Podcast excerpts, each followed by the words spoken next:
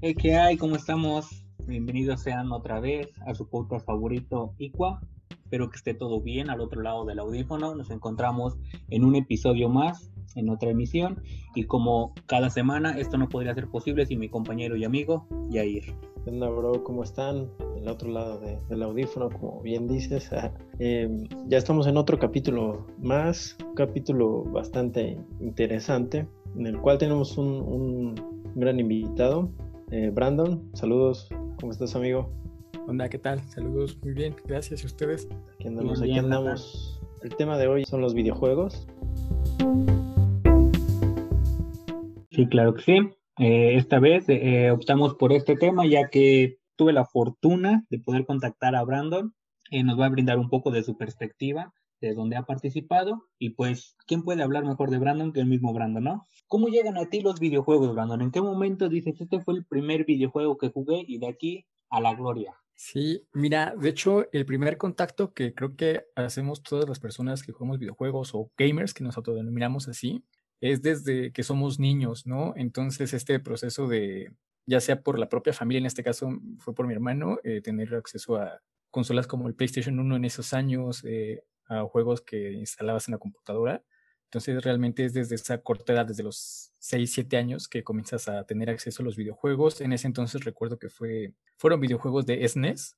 E entonces desde ahí comienzas a, pues, a enamorarte de ellos. Es un escape de la realidad, comienzas a entretenerte, a divertirte. Eh, obviamente en esa edad tú lo ves simplemente por mera diversión. Y bueno, si realmente embona ahí el videojuego contigo y tú con cada temática, pues deja de ser eh, una parte pequeña enfocada a la diversión y otra comienza a ser en que quieres ser el mejor en ese videojuego, ¿no? Es que mencionas es, es una joyita. Yo recuerdo que tenía como unos nueve años, diez años cuando me llegó. Y no, pues yo no, nunca no había conocido una consola. Fue la primera consola que tuve. Y mi primer clic fue con Donkey Kong Country 2. Oh, mí ese juego. Todavía lo he estado buscando eh, en emuladores porque pues ya no tengo la consola. Y no, hombre, ese juego yo creo que es cada que lo vea lo voy a jugar en cualquier edición que salga. Te comento, de hecho, que tienes esa suerte. Yo tengo el emulador justamente en la, en la computadora porque igual ya no puso la, consola y justamente tengo todo un listado de videojuegos. O sea, si gustas, igual te lo puedo pasar y... Ok, e, eso lo vamos a borrar, no voy a banear por piratería, pero sigamos. De ah, ok. no, ¿por No, no, no, es broma, es broma, es broma, es broma. sí, pues no, recuerdo que esa, esa consola, precisamente, bueno, no sé cómo sean en sus realidades, eh, en, del otro lado de, de, los auriculares, pero al menos en, en mi pueblo y cerca, pues está mucho esta parte de emigrar. Entonces recuerdo que por esos tiempos mi papá era como la cuarta, quinta vez que emigraba a Estados Unidos. Y estando allá fue como, este, me mandó esta consola. Entonces me manda la, me manda la consola y venían como 6, 7 juegos. Eh, los, el super básico, Super Mario World, eh, Donkey Kong Country 2 y como otros cuatro juegos que estaban en inglés y en ese tiempo nunca los pude jugar, entre ellos Zelda, Link to the Past, que pues en ese tiempo entre los diálogos en inglés y el juego pues igual no es tan sencillo. Oye Brandon, y bueno, no, eh, bueno, una pregunta, ¿no? ¿Cuántos años tienes? Perdón. Tengo 21. 21. Oh, ya. Bueno, hago la pregunta porque, eh, bueno, como comentabas, este término de gamer, ¿no? Este, eh, yo, bueno, yo me imagino que es, es nuevo, ¿no? Porque, bueno, no sé si por parte como de los medios masivos se le ha dado este término a las personas que se dedican ya un poquito como, como un trabajo o, cómo es esto? ¿Tú crees que ya, por ejemplo, bueno, yo, a mí me tocaron hasta así torneos de Tetris, ¿no? Pero pues yo tengo 25 años, tengo 26 años, perdón. Este, pero así era como, como que recuerdo y, y no, no, no, este, pues no, no se le daba así como este, este término. Eh, sí, no, es justamente como lo comentas, ¿no? De hecho, no te puedo mentir, eh, no era un término, pues que antes fuera tan masivo como lo es ahora, ¿no? Eh, yo creo que eso se debe a que, pues, surgen subculturas entre las personas y es una forma en la que tú te identificas y comienzas tú a poder identificarte con un grupo de personas, compartir esos momentos que a lo mejor antes no era tan sencillo, ¿no? Ahora es muy fácil a lo mejor pues, contactar de un lado a otro, como ahorita en, esta plática, y eso facilitó, por ejemplo, en, mi caso, eso eh, pues me permitió conocer muchas personas, ¿no? De otro lado, de otros países, de otros estados, y que a final de cuentas se vuelven pues, personas importantes, amigos. Entonces yo creo que de, esa oportunidad surge que te puedas autodominar eh, gamer. Y yo creo que justo ahora en estos momentos de pues se presta por la tecnología, el internet, que se pueda volver hasta un oficio, ¿no? Eh, sí, de hecho, como lo comentas, ¿no? Se vuelve una oportunidad económica pues muy grande. Yo creo que las grandes industrias eh, se dieron cuenta del potencial que tenía esto, vamos a llamarlo nicho, ¿no? Este mercado porque al final de cuentas ellos lo ven así. Entonces comienza a tener un impacto esta, esta subcultura, estas personas que juegan videojuegos, que comienzan a transmitirlo, a compartirlo con, con otras personas. Entonces, sí, obviamente las industrias ven la oportunidad y se involucran, eh, tanto creo que pues que surgen este tipo de torneos, ¿no? Los esports, por ejemplo, que, que se vuelve hasta un deporte, ¿no? O sea, un videojuego se convirtió ya en un deporte. Sí, estaba justo viendo, ¿no? Eh, para las Olimpiadas del siguiente año de Japón, eh, va a haber una disciplina que va a ser Rocket League, pero ya como una disciplina, como Rocket League y otro, creo que. Creo que League of Legends, o, no recuerdo bien, pero Rocket League sí estoy muy seguro, entonces tú dices, wow. ¿Cómo se empezó a manejar este, esta onda de los videojuegos, de que tuvo su boom? Bueno, que realmente se vio el boom porque se empezó a difundir más con las redes sociales, aproximadamente son unos 3, 4 años, ¿te gusta? pero creo que ya llevaba más tiempo. Eh, con temor a equivocarme, pues llevo como unos 10 años empezando este boom. Bueno, que se ha hecho como oficial torneos y demás, porque de ahí en fuera, eh, hace mucho tiempo ya empezaban como los inicios históricos de, de los eSports. Eh, no sé si alguno le, no, bueno, no creo que nos haya tocado como tal. El torneo, el último torneo del que tengo memoria fue en el 99 o en el 2000 y digo memoria porque lo leí en algún lado, no tanto porque lo haya recordado, en el tiempo tenía como cuatro años. Pero, ¿Recuerdas qué juego o de qué? Sí, el de, fue uno de Sonic, un torneo mundial de Sonic em, lanzado por Sega, de hecho. Y fue, sí, como en los 2000 más o menos. Sí, son como los antecedentes, eh, los este, prehistóricos de, de los esports, que realmente pues esta, esta onda de nuevo empieza cuando igual se meten ya patrocinadores grandes, por ejemplo, Red Bull invirtió mucho dinero, bueno, hizo un hizo su primer equipo de League of Legends, creo, y empiezas a darle todo este marketing de gaming y pues se convierte en lo que hoy conocemos como los esports.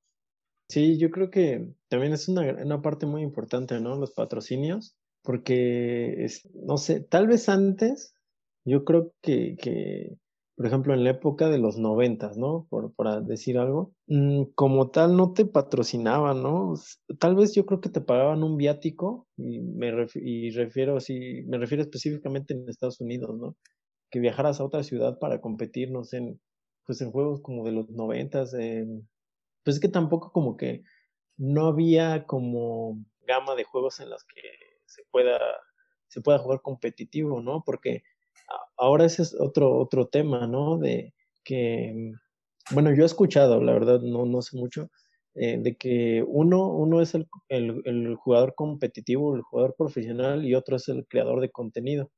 O, o cómo es esto? ¿O es lo mismo? ¿Alguna cosa así? Yo, en mi opinión, creo que sería completamente distinto, ¿no? Eh, obviamente el, creador de contenido pues se va, a, la misma palabra lo dice, a crearlo, a transmitirlo y a tratar de hacer que llegue a, a su público objetivo, ¿no? Es, le llamamos target. Eh, y obviamente, pues el, otro, el otro término, la otra persona, eh, totalmente distinto. Digo, va de la mano, pero es totalmente distinto.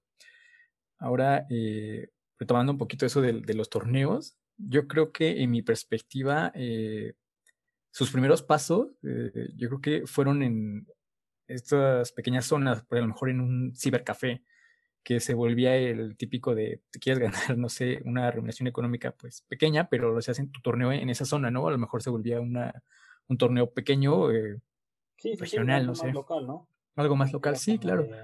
que tú ocupaban el, no era ni siquiera conexión a internet, era conexión este, LAN, ajá, que era directo, con una, o sea, un cable LAN de, como el que llega a internet, pero pues no era conectado a internet, era de computadora a computadora. Creo que fue la modalidad que más se explotó con un Xbox 360, ¿no? Que era la interconexión entre las consolas.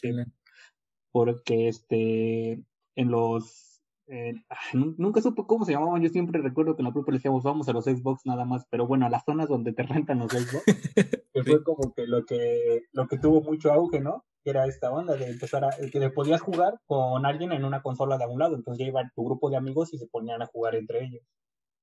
Sí, de hecho, Jair comentaba algo muy importante, ¿no? Que esto se prestó gracias a que los juegos comenzaban a tener una modalidad de, de competencia, eran competitivos. Porque si recordamos, o sea, los videojuegos de antes eran modo historia. No, no había esto del PvP. Era, era un juego de historia y listo.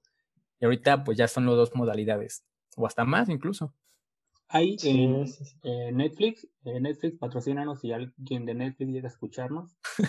Pero es que en, en otros posts doy muchas referencias de Netflix. Veo mucho Netflix. Pero bueno, este, hay un, pero bueno, me gusta igual mucho ver los documentales que tiene y precisamente hay uno muy interesante que es sobre videojuegos, es sobre la historia de la industria del videojuego. Obviamente, como es de su historia, pues solamente te cuenta de las bases, no te maneja juegos nuevos, pero maneja una parte muy importante de la primera conexión LAN que hubo de cómo, cómo explotaron también ese recurso y fue Pokémon precisamente, que en el que pues no te enfrentabas, no era una competencia, pero al final de cuentas ese era la, el objetivo del juego, en el que tú no podías completar un juego, al, eh, un juego de Pokémon al 100, que eran creo rojo, fuego y verde hoja o algo así, no recuerdo bien cuáles eran los primeros.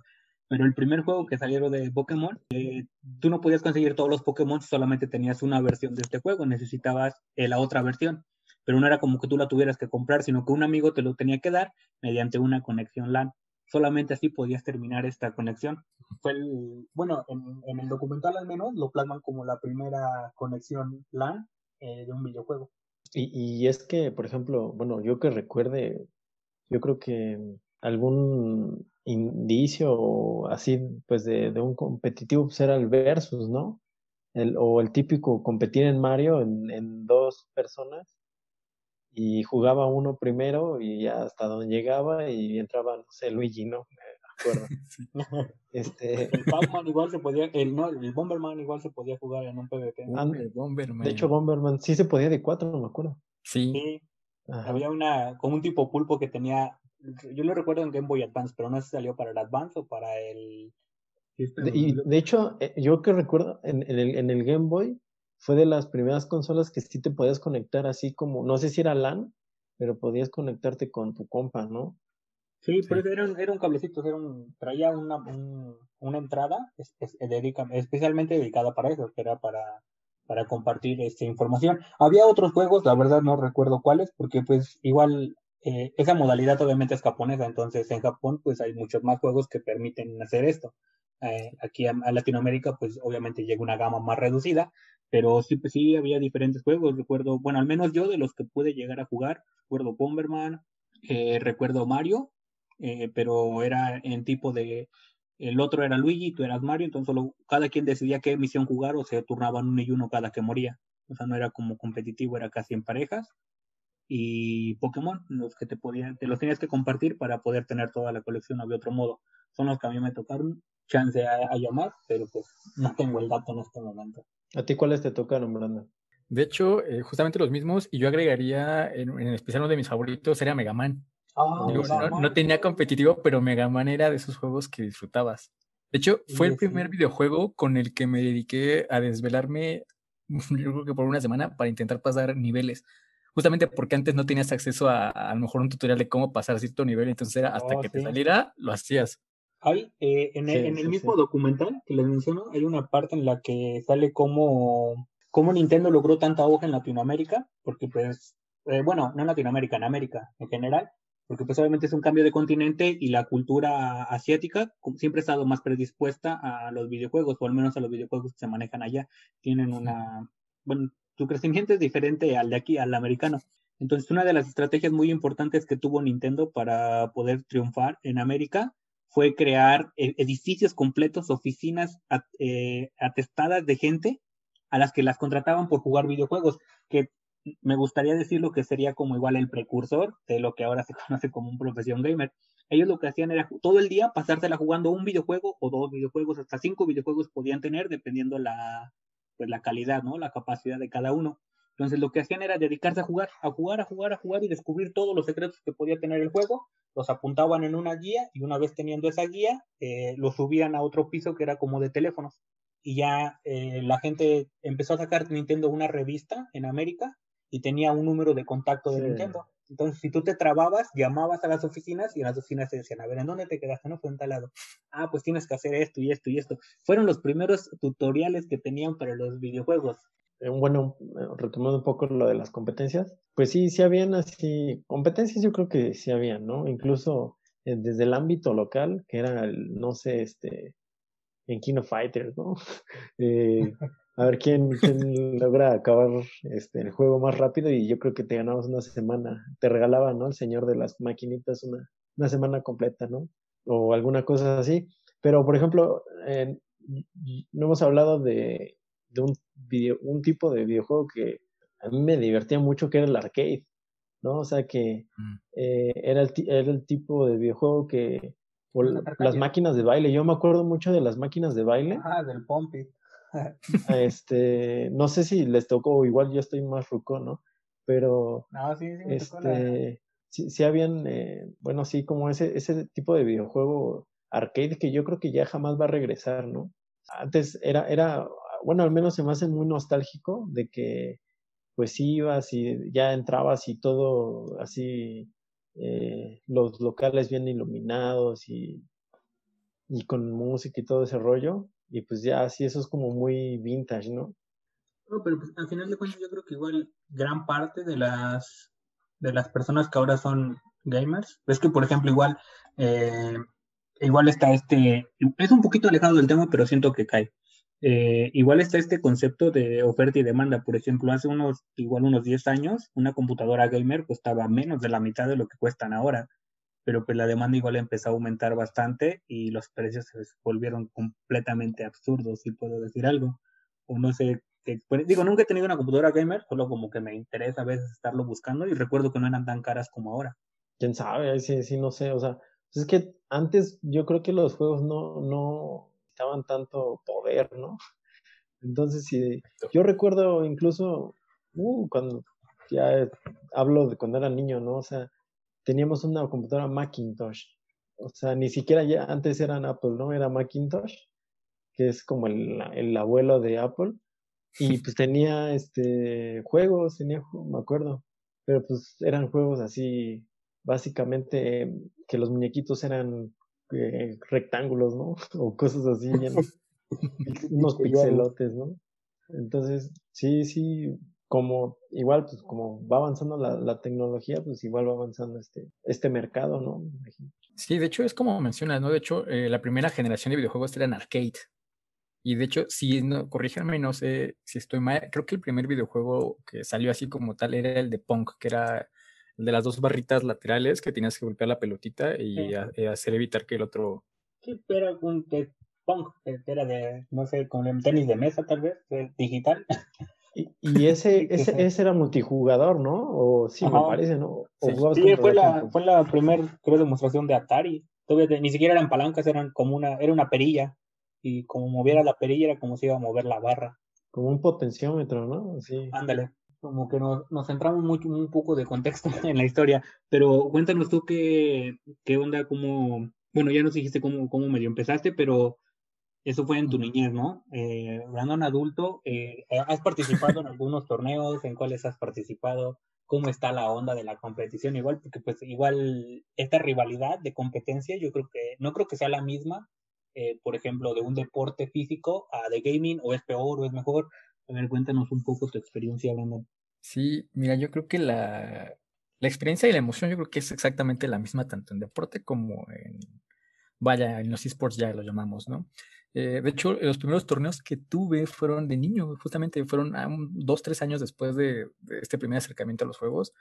Recuerdo que tenía ocho nueve años. Eh, fue con un juego eh, en línea, justamente se llamaba, se llama Dark Orbit. Es un juego de naves espaciales que tienes que competir. Es PvP, entonces tienes que competir contra otros, tenías que conseguir ya sabes, armamento, escudos, naves, justamente, y hacerte más fuerte con este proceso. Eh, el juego no era de aquí, era de Europa, eh, precisamente era de, España. Entonces, el, único servidor que existía en ese entonces era España. Realmente se conoce como E1 o España 1. Y bien, entonces en esta modalidad, en este juego existía algo llamado jackpot. Entonces tú en el juego tenías que recolectar cajas especiales, ah, te hacían recolectarlas y te daban euros, te, te regalaban dinero. Ah, entonces tú a final de mes lo juntabas, acumulabas 10 mil euros y a final de mes eh, tenías que combatir justamente contra los jugadores que se registraran a ese torneo. Y literal era dinero, dinero, sí. sí, te, te, otorgaban los 10 mil euros. wow. pero o sea, era como, no sé, como una Bitcoin que solo podías ocuparla en esa plataforma o era dinero, dinero, literal. No, era dinero libre, o sea, te daban eh, el dinero y hacías tú lo que quisieras. Y aparte te daban el reconocimiento dentro del videojuego como el mejor jugador del mes, ¿no? Y, ese era en computadora, me quiero imaginar, ¿no? Sí, era a través de la, de la computadora. Mm, ese juego nunca exigió, pues como mencionan, tener una computadora gamer. De hecho, nada más era con que tuvieras buena conexión a internet y con eso bastaba.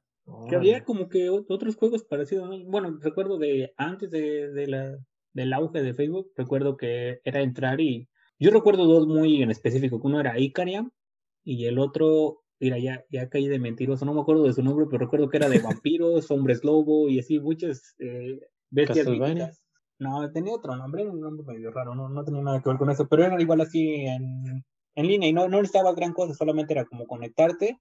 Recuerdo que no ocupaban gran cosa porque mi computadora de ese entonces, de un, como por 2008, 2007, pues tenía 500 megas de RAM. Imagínate cómo estaba la computadora que me dejaba correr ese juego y pues no hacías, este, no hacías gran cosa, eran como misiones y estar, este, nada más aparecía que mandabas a, a tus personajes a hacer misiones o recoger puntos, pero nada tan avanzado como ahora.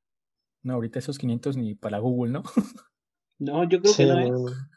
Recuerdo que para esa computadora me duró un buen y quería abrir este YouTube y no podía, o sea, si cargaba YouTube no, no podía ver el video y reproducirlo. se quedaba así una imagen, una imagen pausada y se seguía corriendo el audio o se empezaba a correr este el video y el audio se paraba. O sea, tú podías hacer las dos cosas al mismo tiempo. ¿Y, y te clavaste así en, en, en, ese juego o ahorita ya de plano ya no existe, Brandon?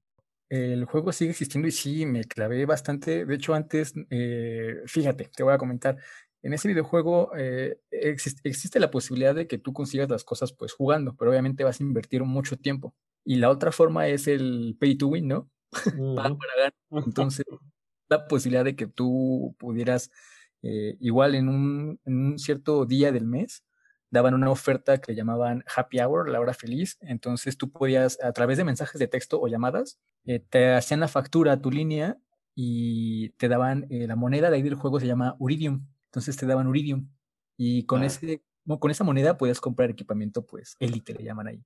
Y era la manera de crecer rápido y seguro, porque la verdad es que invirtiéndole tiempo costaba mucho. ¿Cómo, cómo en, qué, en qué año iniciaste? ¿Podemos saber? Sí, mira, el juego se inició como tal en 2006, yo empecé a jugar en 2008, dos años después de su lanzamiento. Lo conocí por un amigo justamente de en ese entonces la primaria y ahí comenzó mi vicio. Tanto que llegué justamente a, a invertir en el juego, ¿no? Y eran cantidades en ese entonces que te que eran como tu dominguito que te daban y ahorrabas para el mes poder gastarlo ahí. Pero, ah, bueno, igual llega el, pues invertías porque al final de cuentas tenías una meta, ¿no? O sea, tú, por ejemplo, dentro de ese juego, ¿hasta dónde, hasta qué punto llegaste o, o qué hiciste con toda esta cuenta? Porque igual es, es un buen de tiempo invertido y que, no sé ahora, ahora qué tan de moda esté, pero antes sí recuerdo que se vendían las cuentas. En algunos grupos podías eh, meterte y vender tu cuenta con no sé cuántos artículos o nivel de... No, sí, ahorita está igual, eh, eso mucha gente vive, ¿no? Me imagino. Sí, de hecho, eh, tengo varias experiencias. La primera, la primera vez que traté de vender una cuenta que en esos años no estaba tan avanzado el juego, era, ya tenía el equipamiento, le llamamos dentro del juego élite, entonces tenías todo todo el equipamiento mejor, eh, al mejor nivel, etcétera, ¿no? Traté de venderla y tuve una mala experiencia que al momento de hacer el cambio en ese entonces tenías que em, transferir tu cuenta que registrabas al correo, entonces hacías el cambio de correo. Entonces, en ese entonces yo el, trato era un cambio de una cuenta un poquito menos fuerte y diferencia económica. Entonces, me dan a mí primero la cuenta, me confione que ya está en mi correo. Gran error, siempre hay que confirmar que sí te transfiere el correo. Entonces, yo, doy la mía y ya. Dije, pues ya está la cuenta, ya está tu correo, accede él. Y me dice, no, pues ya también puedes acceder a la, a la mía. Accedo a la suya, pero cuando veo, no está mi correo, seguía su correo de él. Y entonces yo así de, uy, ya la regué. Y ahí fue cuando perdí una primera cuenta a la que le había invertido, pues en ese entonces era mucho, ¿no? Para un niño, yo creo que eran como 800 pesos, mil pesos. no, 800 pesos en 2008. Era, eh, era, un chingo de dinero. era mucho. era mucho. Era mucho dinero, la verdad. Entonces ahí eh, dejé de jugar por eso, yo creo que como por tres años, la neta me, me desanimó y dije, no, este juego ya no, ya me ocasionó problemas. ya aquí muere. Pero no, yo creo que dos años más tarde eh, vuelvo a regreso a jugar y dije, no, pues sabes qué, vamos a comenzar. Entonces, obviamente es lo que les comento en el proceso de este juego, te haces de amigos. Recuerdo que en ese entonces me hice amigo de dos chilenos, de un español, y pues guardas el contacto porque ya estaba Facebook ahí, ¿no? Entonces te agregas por Facebook y oye, vamos a jugar, este, tiene tiempo que no juega. Entonces, obviamente en este periodo de que no juegas, dicen, no, pues vamos a juntarnos de nuevo y ya no estás solo, ya no inicias eh, solo dentro de una, un juego, entonces ya es más fácil crecer. Se, se, forman comunidades. De hecho, dentro del juego existían los clanes, yo creo que es algo normal. Entonces, pues, el apoyo ahí es más fácil, creces más rápido y yo por suerte me hice amigos de personas que pues eran tops, ¿no? Dentro de ese juego. O sea, había un, top eh, de todos los jugadores y ahí estaban los 10 mejores mostrados. Por fortuna yo fui amigo de, de, algunos y el regreso no fue tan, tan molesto, ya no tuve que gastar en el videojuego. Eh, yo creo que estuve así cuatro años hasta la fecha.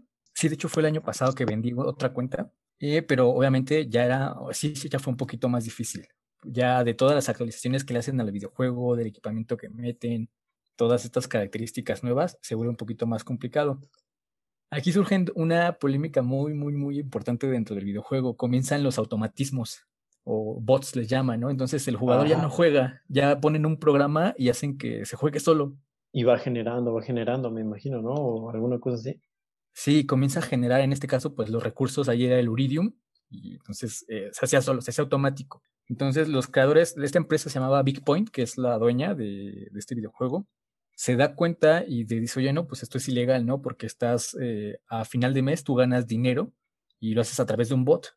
Entonces esto es completamente ilegal y ahí comienzan a desaparecer estos premios. Entonces ya al mes ya no daban esos 10 mil euros, eh, se elimina y ya queda meramente entre competencia de ser el mejor dentro del juego fue una de las cosas negativas que ocasionaron estos usuarios al, hacer uso del automatismo. Entonces, eh, aquí había dos disyuntivas. Una es que había cuentas legales, que son las que jamás habían usado un bot, y había cuentas eh, ya o bien baneadas o ilegales, que usaban bot, boteadas, les dicen. Entonces, eso aumentaba o, devaluaba el precio de una cuenta. Por ejemplo, eh, ¿qué, pues, ¿cuál es el instrumento de medida para decir, no, pues, ¿sabes qué? Te vendo mil horas de mi vida en 10 pesos la hora. O cómo lo maneja, ¿no? O porque, pues, es, que es únicamente tiempo, ¿no? Es, bueno, en el caso, en tu primera cuenta, pues sí, como tuviste una inversión económica, pero después ya fue como más orgánico, ¿no? Fue únicamente tiempo. Pero realmente, ¿cómo evalúas cuánto, pues, cuánto vale ese tiempo de tu vida que tú estuviste invirtiendo ahí?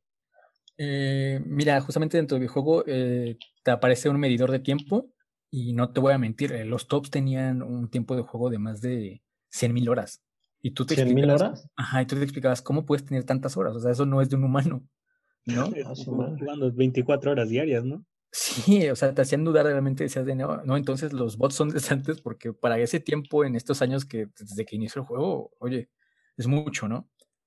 Eh, luego, otra, otra cosa que te hacía dudar de esas cuentas, eh, justamente así identificabas que era un bot, que era una cuenta ilegal, tenía, esta es la forma en la que tú evalúas el precio económico de la cuenta el equipamiento aquí hay láseres y escudos, entonces hay justamente estas eh, láseres y escudos, hay categorías.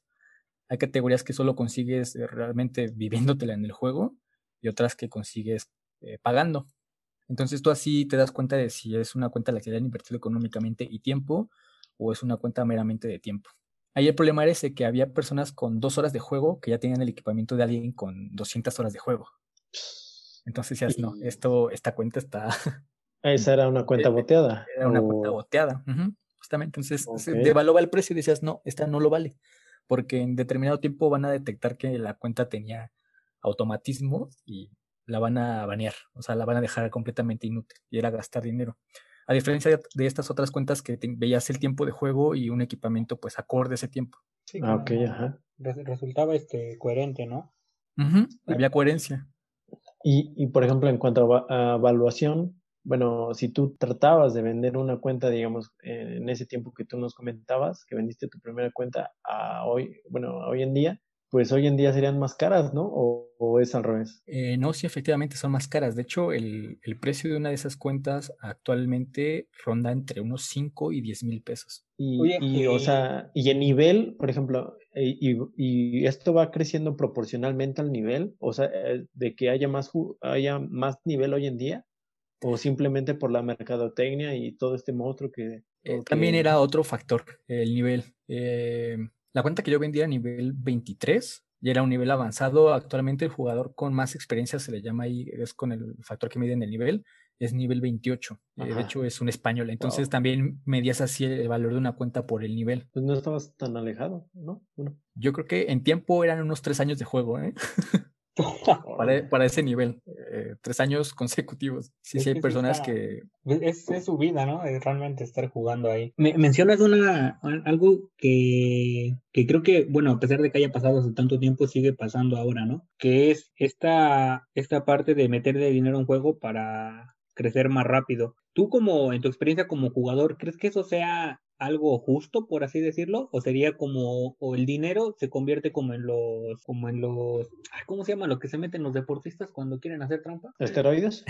Esteroides, iba a decir asteroides con aire. Sí, conmigo es que bien Pero, eh, o sea, el, dinero se convierte en los esteroides de los videojuegos, ¿no? Porque realmente te permiten hacer cosas que humanamente no son posibles. Yo creo que es tiempo, ¿no? ¿O tú qué opinas? Eh, sí, yo creo que sí es tiempo. Obviamente sí hay algunas cosas que son exclusivas, ¿no? pasan a, existir estos términos de contenido exclusivo solo con dinero. Entonces ahí sí es una limitante eh, que si tú no tienes justamente a lo mejor la, la, facilidad para invertir en un juego, y de hecho dices invertir porque lo ves como oportunidad de vender una cuenta, ¿no?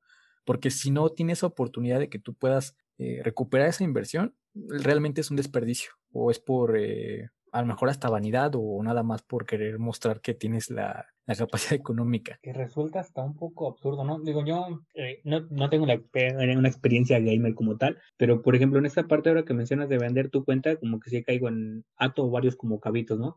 Por ejemplo, tengo eh, un compañero con el que trabajaba, él sí recuerdo que le metió mucho dinero a un juego que ahora está mucho en auge, que es este Free Fire, pero pues es como el... Entonces, este, él sí le, o sea, yo, yo veía, porque es como cuatro o cinco años más chico que yo, es un niño, debe tener como, y tiene como 18, 17 años. Y pues era así de que le llegaba el sábado, le pagaban y iba luego, luego por su tarjetita de Google Play de 100 baros, de 200 pesos.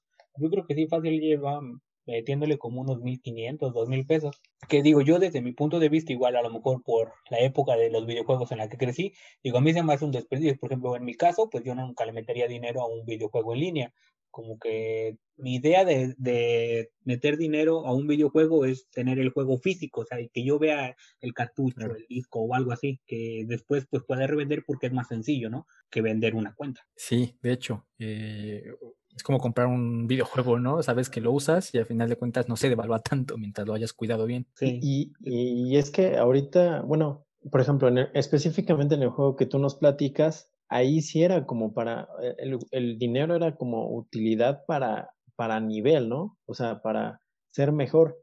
Y ahorita hay mucho los, que... los 10 mil euros que dices. Ajá, no, o sea, pero yo creo que ahorita todo ya se centra en que en ni siquiera ni, ni es eso, o sea, porque, por ejemplo, no sé, eh, un juego Apex Legends, ¿no? O sea, pagas, pero no para agarrar nivel, ¿no? O sea, pagas para skins, pagas para armas, así, skins de armas. O sea, no, no, siento que, o sea, digo, pues al menos, pues, que el, que el dinero te diera más, por decir, por decir algo, puntería, ¿no? Aim o alguna cosa así, pero pues no, o sea, este, ahorita es puro, como dice Pablo, pues ya ni lo ves, o sea, antes, pues, al menos los juegos, este, decías, ah, bueno, yo voy a tener esta arma que me va a hacer mejor, pero pues ahorita sí es puro, Sí, es pura vanidad, no sé, es pura ajá. Casi casi dices que, que el dinero te brinde manos, ¿no? Porque estás bien manco para jugar. No, es que ahorita ya ni, no, o sea, no, no, no, pero ahorita, o sea, por ejemplo, ahorita, ahorita ya ni eso, ¿no? Ahorita, bueno, yo no conozco así como de, de juegos que te ayuden así para mejorar, sino que todo es como skin, ¿no? Sí, de hecho, la inversión del dinero, bueno, ya, ya voy a dejar de llamarlo inversión. El gasto del dinero ya cayó en eso, ¿no? De que pagas por, por un skin, por verte diferente.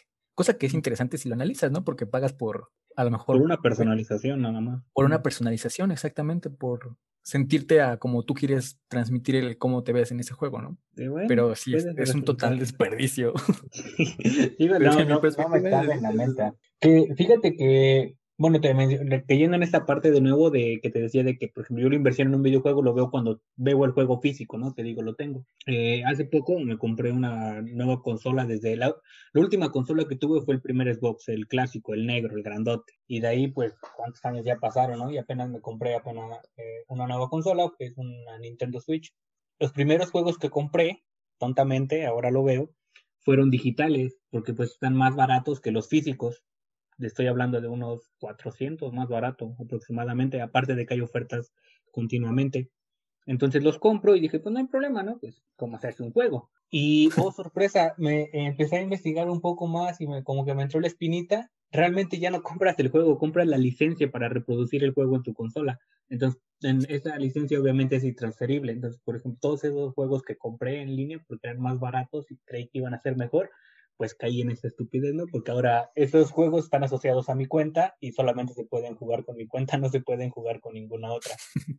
Caí Pues un- igual, y mira, yo creo que un tema que, que no hemos tocado y que en nuestra sociedad mexicana y, y en los videojuegos es muy, era muy recurrente es la piratería, ¿no? El, el, o sea, ahora el, el- la piratería recae en vender tu cuenta, como dices, Pablo, ¿no? O sea, tal vez ya no puedes transmitir así el, el, el juego como antes que podías copiarlo en un CD y venderlo en la esquina de tu casa, ¿no? Pero ahora pues, es- pues ya se, venden este- las cuentas en sí, ¿no? Y se venden las cuentas con los juegos precargados y, y que sí ya están, están evitando esta parte porque, pues por ejemplo, en los Xbox, en los PlayStation, sí era mucho de, pues ve a, a que te lo chipen para que tengas los juegos. Puedes comprar los juegos de 10 pesos cuando en este tiempo costaban como 200, 300, ¿no?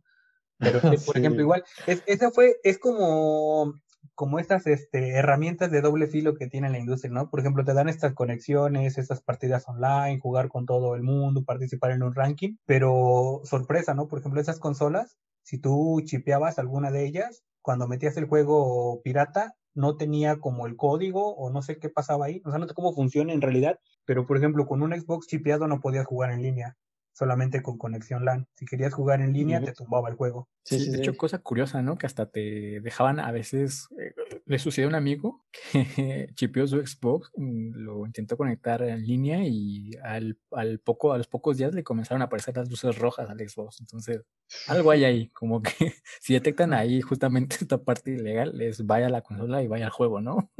Que sí, Sí, pero sí, pues sí. que realmente, eh, bueno, yo no lo veo mal en realidad, porque pues todas estas patentes, este juego y demás, una vez que quitas al monstruo que es la empresa, pues sí conlleva un esfuerzo de alguna persona que lo está desarrollando.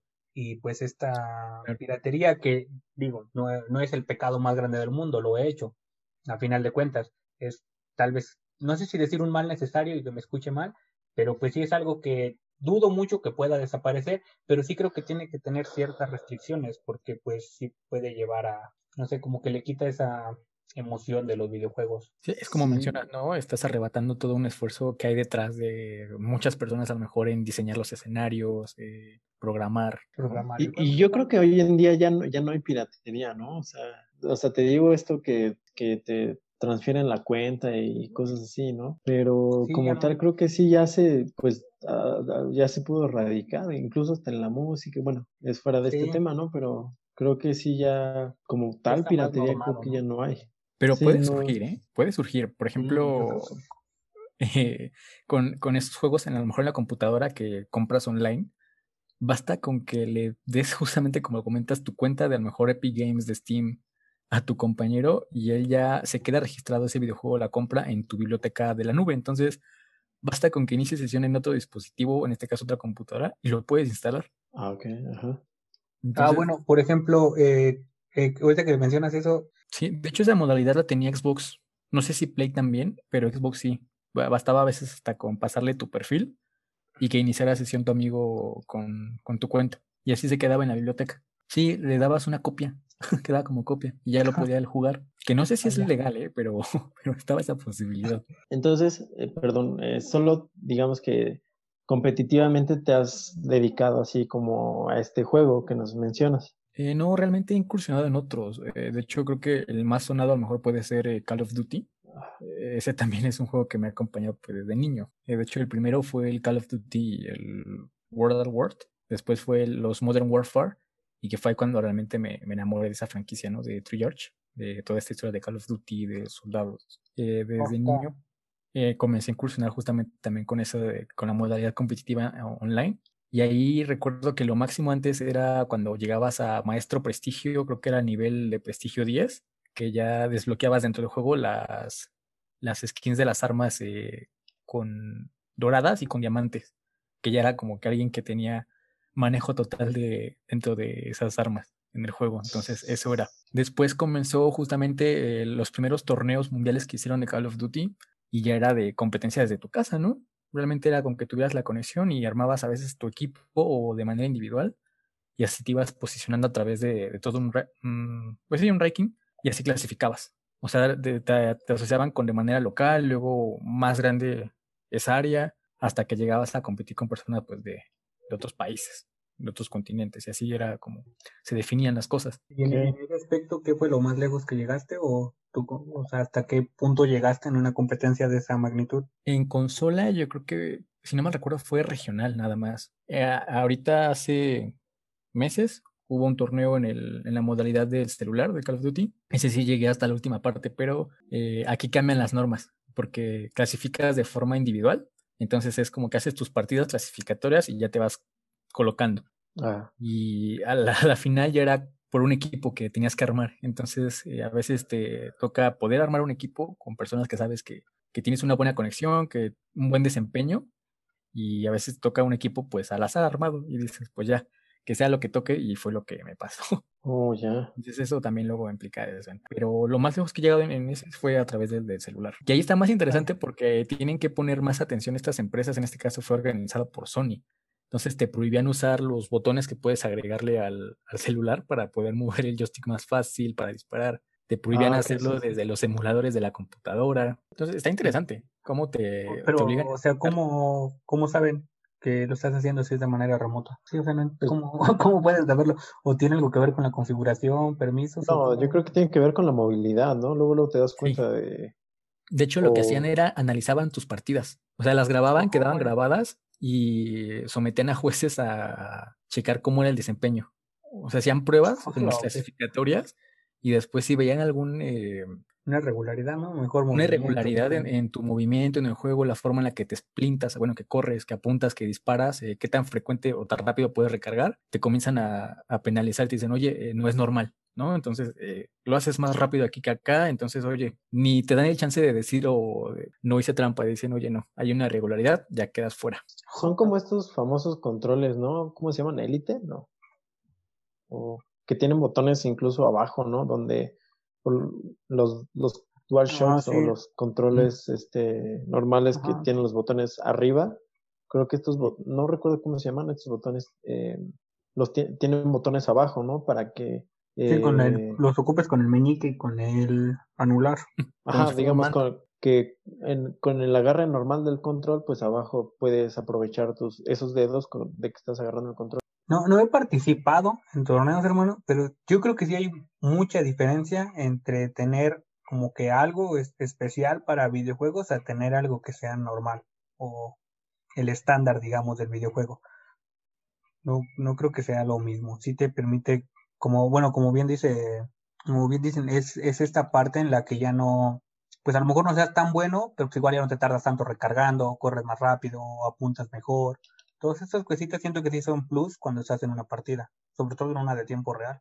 mencionabas esta parte de, bueno, caemos otra vez en lo económico porque, pues a final de cuentas ya le, ya le quitaron esa parte como divertida o de hobby, ¿no? Recreativa a los videojuegos. Ahora ya es algo completamente monetizable que, pues, digo, si tienes la habilidad, ahora sí lo puedes explotar de una manera económica. Ya, pues, existe el streaming y todo lo demás. Pero, pues antes igual alguna parte muy, muy agradable de los videojuegos era que, pues, era accesible para todos. No importa si tú eras si tú podías no tener la consola, pero tenías este como habilidades y ibas con tu amigo que sí la tenía y a pesar de que él jugaba a diario, tú siempre jugabas mejor, ¿no?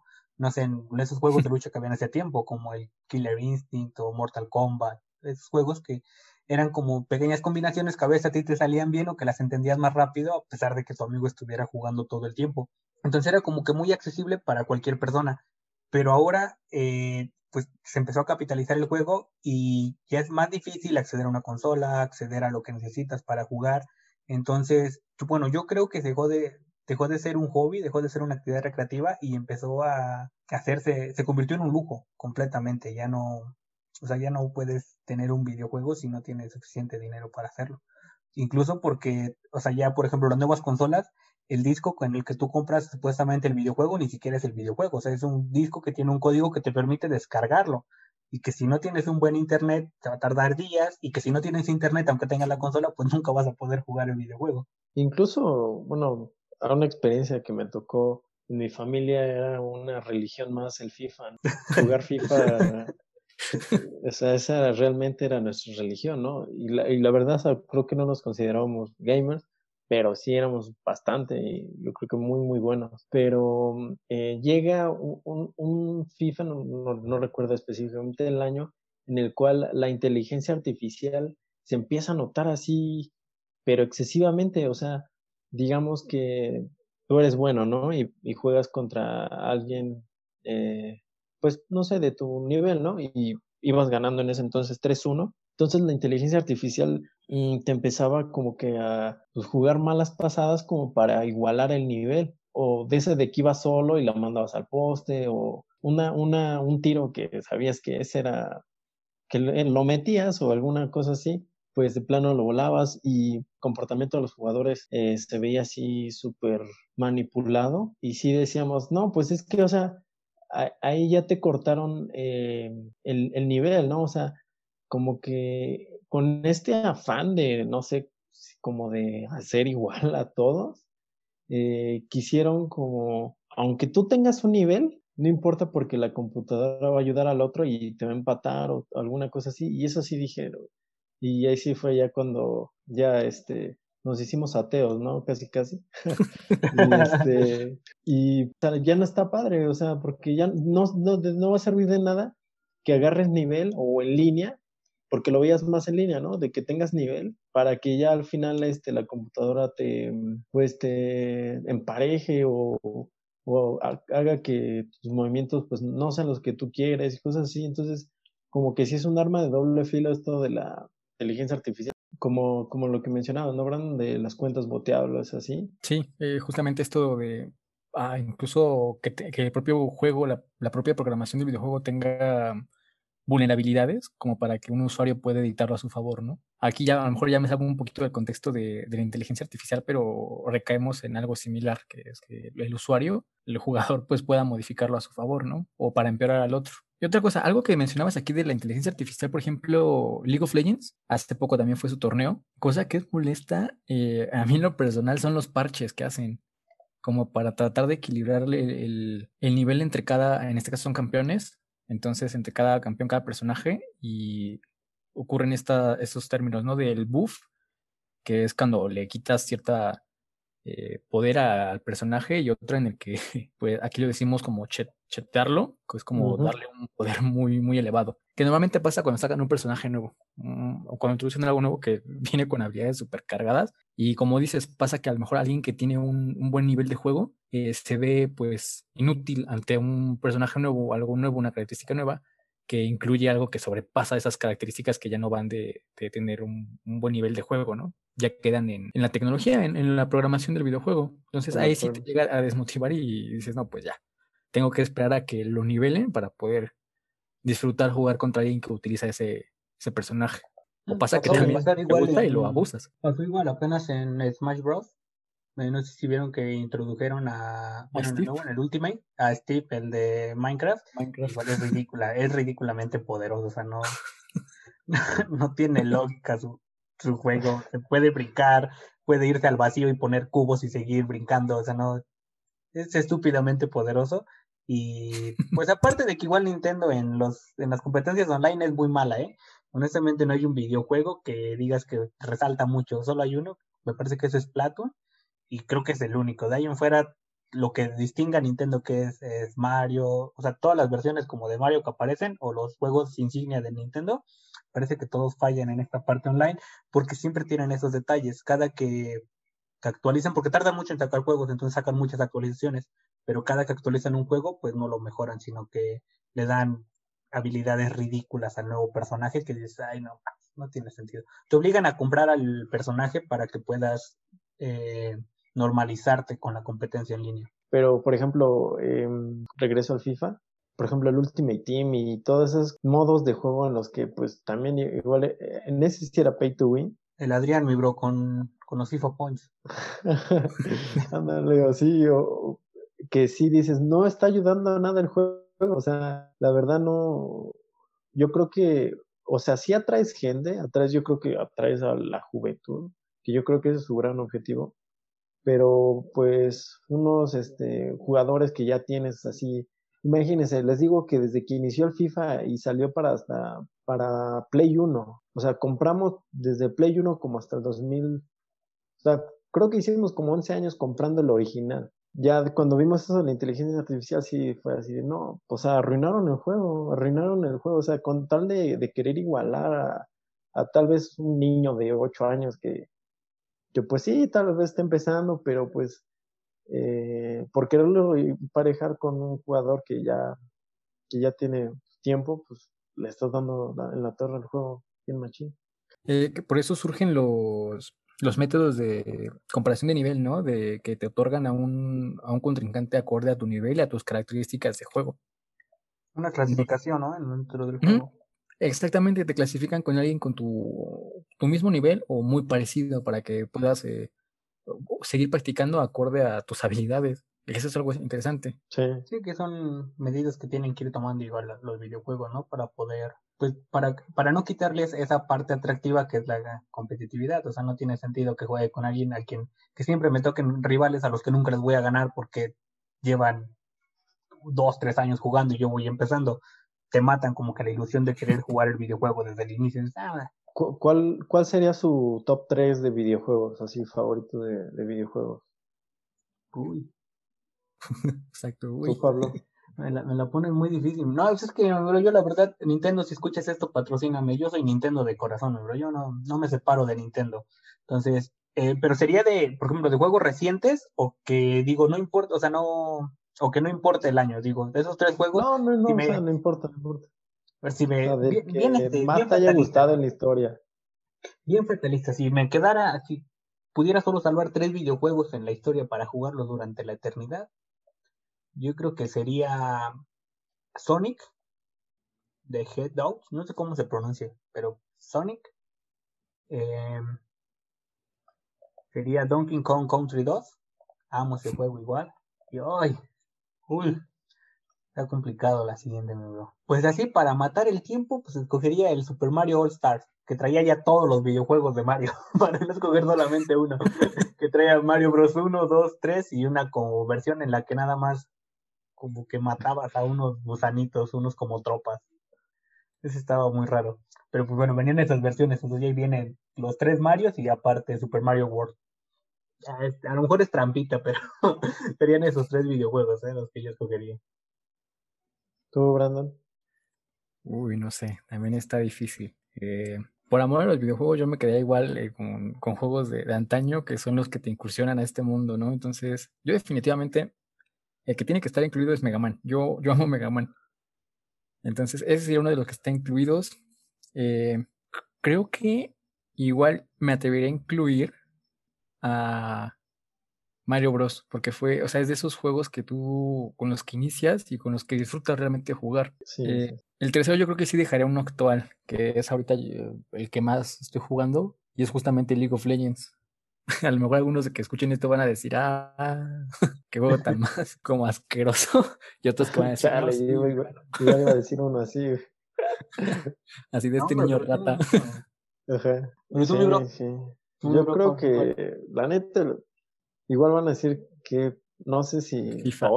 o rata, ¿no? Pero el FIFA, el FIFA, la neta, o sea, ya lo perdoné, ya lo perdoné.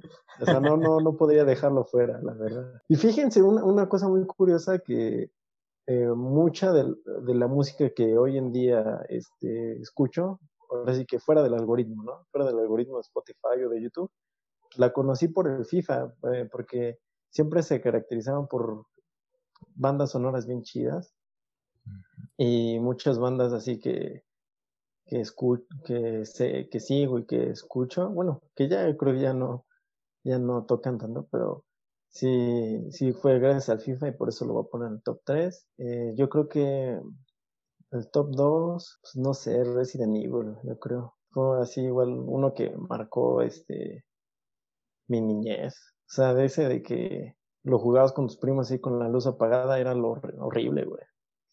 No esperabas que te saliera el Nemesis, era, era bien cabrón. Y este, y yo creo que el top, así otro sería Driver. Ah, sí, Driver. ¿Nunca jugaron Driver? Yo lo jugué una versión no sé si- muy, muy básica en Game Boy, que nada más se veía el carrito desde el aire, nada, nada elaborado. Ajá. No, yo sí me eché los del, los de Play 1, todos. Este, sí, sí fui muy fan de Driver. Yo creo que esos tres. Está muy cabrón elegir, le entran muchos factores. Hasta el tipo de juego, digo, no. Sí. Si nos llega a escuchar alguien Sí. que sea así bien gamer profundo y que sepa, es que esta clasificación este es suspenso con historia en RPG, a lo mejor y se enoja, pero hay un buen de géneros y, por ejemplo, pues no es lo mismo que puedas jugar, eh, por ejemplo, que quieras jugar con alguien o algo que te guste jugar solo o algo que te guste jugar en línea. ¿Saben, ¿saben igual qué juego eh, me marcó igual, pero ya está mucho más viejo? Creo que se llamaba Dog Hunter. Era de que lo jugabas con una pistolita en, en la Atari. Ay, Que Ah. eh, Ah, matabas este, patos, Nintendo, que eras un perrito. Pero ya, ya era Pues, Nintendo. ¿era el- Nintendo? Bueno, yo- sí, yo lo conozco como Nintendo nada más. Porque ya el, el SNES, que sería el Super Nintendo, es, es el modelo que sigue, el gris con los botones morados. ¿Cómo se llamaba? Eh, Hunter Dog, algo así, no sé. Pero que eras un perrito y que Sí, sí, sí. Eh, lo- o sea, imagínate, era, era algo genial. Nunca que entendí cómo funcionaba la pistola. ¿eh? tú, apun- tú apuntabas, ¿no? Incluso ap- apuntabas este apun- eh, a la cuando tele, ¿no? aplicabas la de la, ah, cuando aplicabas la de la de frustrado que ya te ponías frente a la pantalla y ponías la pistola así pegada y andabas buscando los patos porque ya te había frustrado que no la atinabas a todos y el perro se reía de ti. Oye, Brandon, ¿y, y tú transmites o algo así? ¿O en Twitch o alguna cosa así? No, justamente no. Yo creo que aquí podemos dividir los tipos de gamers, ¿no? Los que realmente es por, por hobby o porque no nos animamos y otros que realmente lo ven como una oportunidad, pues, para percibir ingresos. Yo en lo personal no, digo, lo que llegué a hacer como máximo así de tratar de, uy, darme a conocer, fue hacer videos con amigos, de Ajá. a lo mejor duelos entre nosotros, de molestando a otros jugadores, ¿no? Siendo abusivos.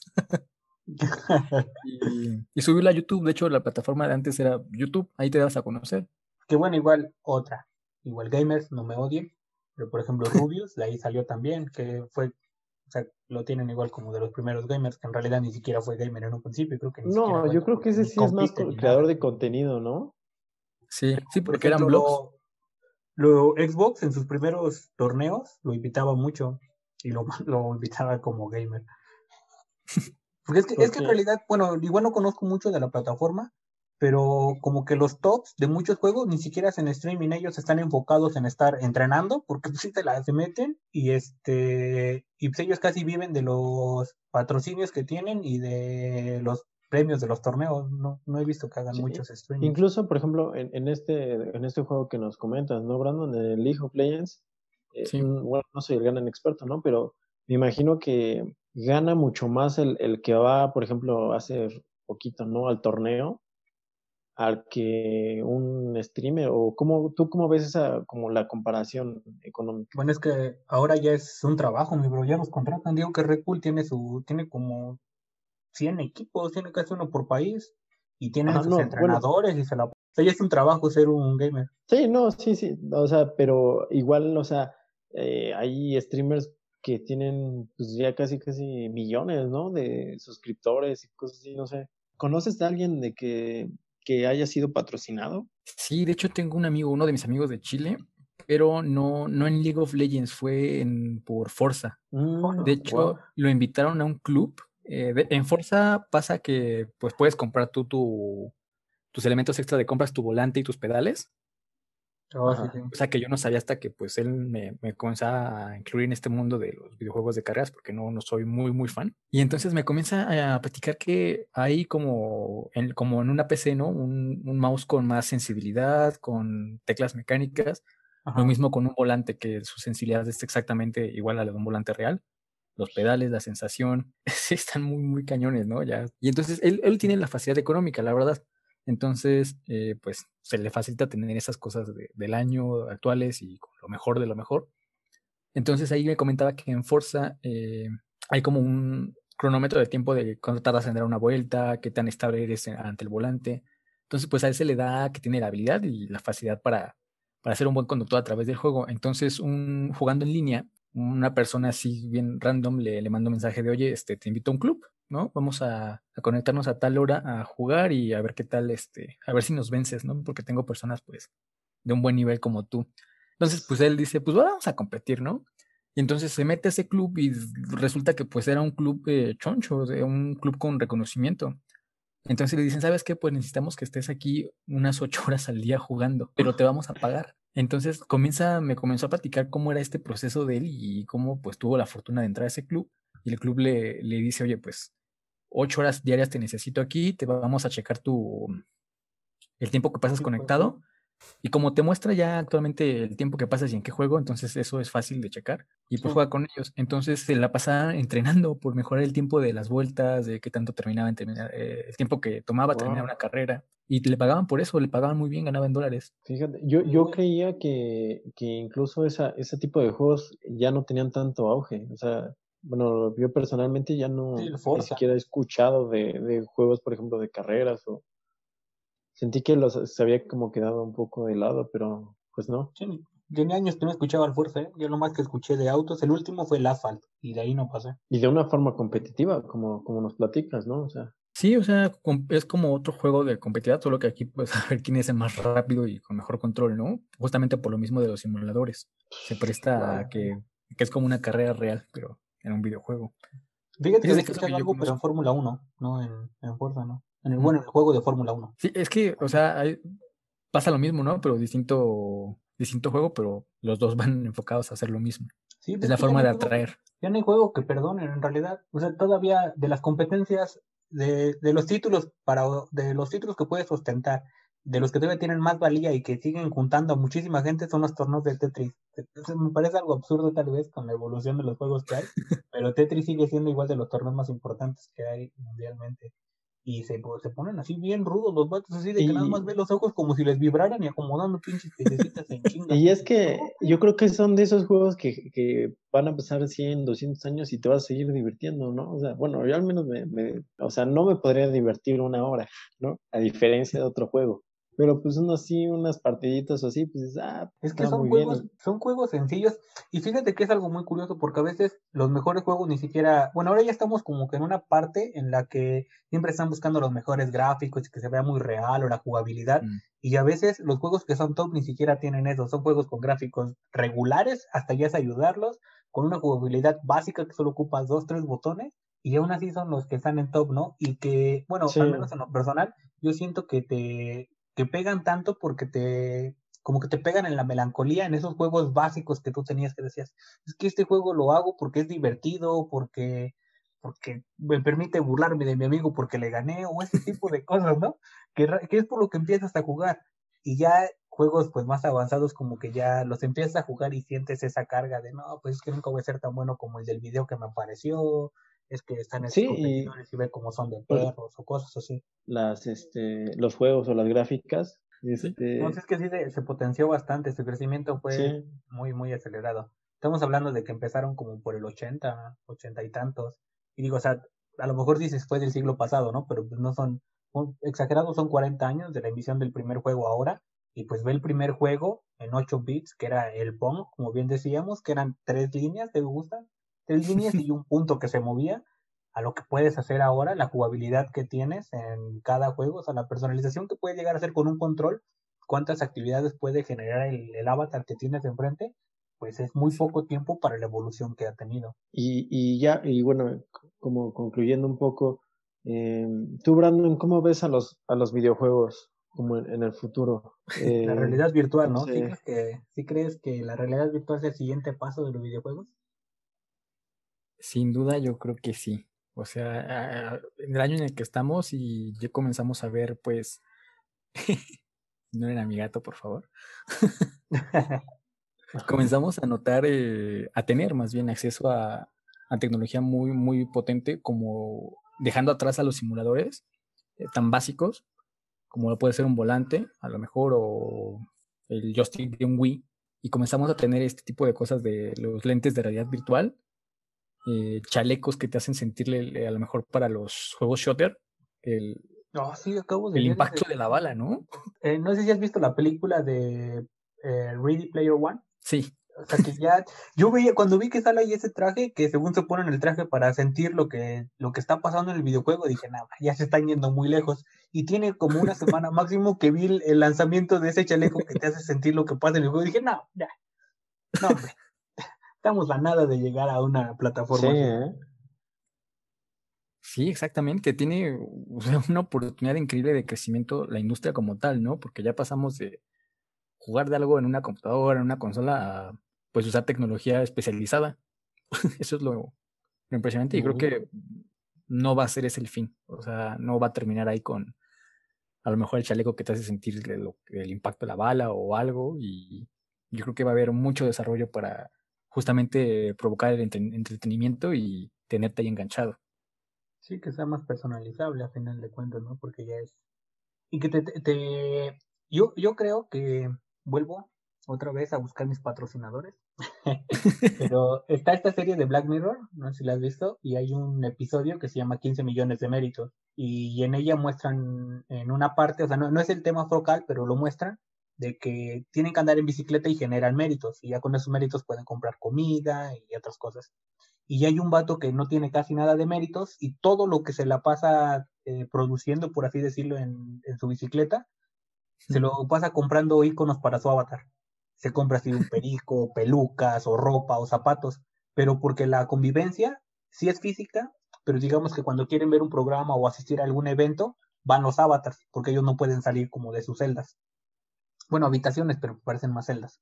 Entonces llega esta personalización y por eso él invierte todo, porque es como se está mostrando al grupo. Y creo que esta parte de los skins que decíamos que se compran, parece básicamente el- la inversión, bueno, no el gasto que le haces al videojuego, que es para mejorar tu skin, es porque si se llega a un momento de realidad virtual, pues es lo que vas a tener que hacer. ¿Para qué comprar ropa si tus amigos están en China? Nunca te van a ver con esa ropa, ¿no? Mejor lo vas a invertir en skins. Oh, fíjate, esa reflexión nunca la había pensado, güey. De hecho, ya tenemos el primer caso de juego así, ¿no? Que te permite conectarte, que es VR, justamente. Eh, así se llama el juego y funciona con, con una computadora normal o funciona mejor con los lentes de realidad virtual y pues justamente es eso, ya presentas a un avatar, ya no te presentas a ti. Wow. Sí está. Bueno, no sé qué tal. Yo creo que todo, todo en la vida, toda la creación y todo lo que el humano hace siempre va a tener como dos lados de la moneda, ¿no? Obviamente, pues habrá quien lo sepa explotar Sí, para lo- su beneficio y Los habrá lo intereses, haga- ¿no? Sí, sí, sí. Por ejemplo, en esta parte de la realidad virtual y hacer un videojuego que sea como más accesible de- mediante estas herramientas, pues, por ejemplo, a personas que sean parapléjicas o cuadraplégicas, les permite igual explorar y tener una convivencia medianamente sana con otra persona que no conoce cuáles son sus limitantes físicas, lo está viendo como un jugador más en un videojuego que puede ser igual de bueno o mejor incluso, ¿no? Como que borra esas barreras que a veces el mundo físico sí nos impone. Sí, bueno, por ejemplo, en, en ese, en ese ámbito, pues la neta sí estaría bien, o sea, y yo diciendo que las skins no sirven. pero, o sea, es la, es la, la verdad. Ahorita porque pues hablo desde esta línea temporal, ¿no? Pero en un mañana, pues la neta no, no sabemos eh, hasta qué, qué punto puede llegar a hacer esto. Y sí, ¿no? O sea, yo creo que eh, no hay límites. Sin duda eso, no hay, no hay límites. Y pues, eh, bueno, también, eh, o sea, no quiero sonar como mi jefa, ¿no? Pero hasta qué punto sea beneficioso este para la salud, ¿no? Un, un, un, por ejemplo, un streamer o, o alguien así que juega competitivo, eh, eh, hasta qué punto aguantas tus riñones o cosas así. Eh, porque, bueno, o sea, puede sonar una mamada, ¿no? Pero es una mamada, pero este, pues pasa, o sea, de una cierta manera, eh, la neta, pues también hay un daño, este, pues, en tu cuerpo, ¿no? O una evolución, Totalmente. O, o, una evolución, o, exacto, o, tal vez, este, eh, pues sí, como dices, puede haber una, una evolución, ¿no? Otro meñique o... Dedos más largos. Exacto, o sea... Sí, algo, va a pasar realmente, que es, pues tiene, tiene que haber cambios, obviamente, ¿no? Por ejemplo, en, en el documental que les menciono de videojuegos, salen varios equipos de o sea, todavía hay torneos de Street Fighter, igual imagínate ese pedo. Todavía hay este, igual de los, en Japón, en Japón un, campeón de Street Fighter es de los más top, ¿eh? es casi el que se puede juntar con el presidente para ir a cenar. Es igual de los juegos favoritos que hay allá.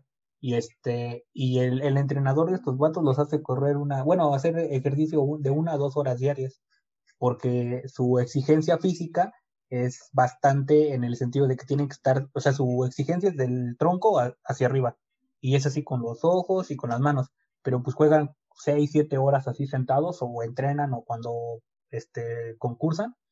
Eh, él dice que también necesitas una buena condición física. Dice, si tu cuerpo no está preparado físicamente para un torneo de ocho horas estar sentado jugando, pues a veces juega más que tu habilidad.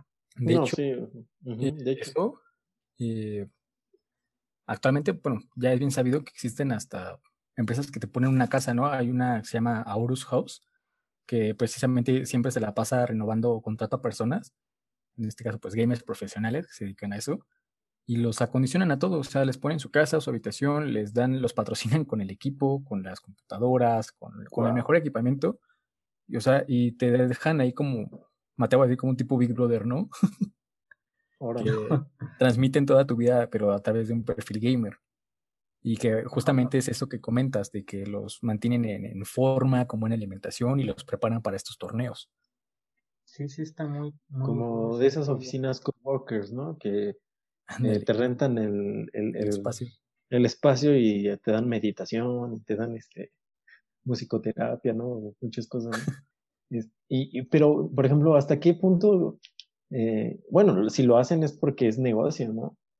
Eh, tal vez este en nuestra visión tercermundista o tal vez pues no, no, no alcanzamos a ver, pero pues ahí eso como otra evidencia de, de cómo ha crecido pues esta industria, hasta que ha llegado hasta, hasta estos, este, estos límites, ¿no?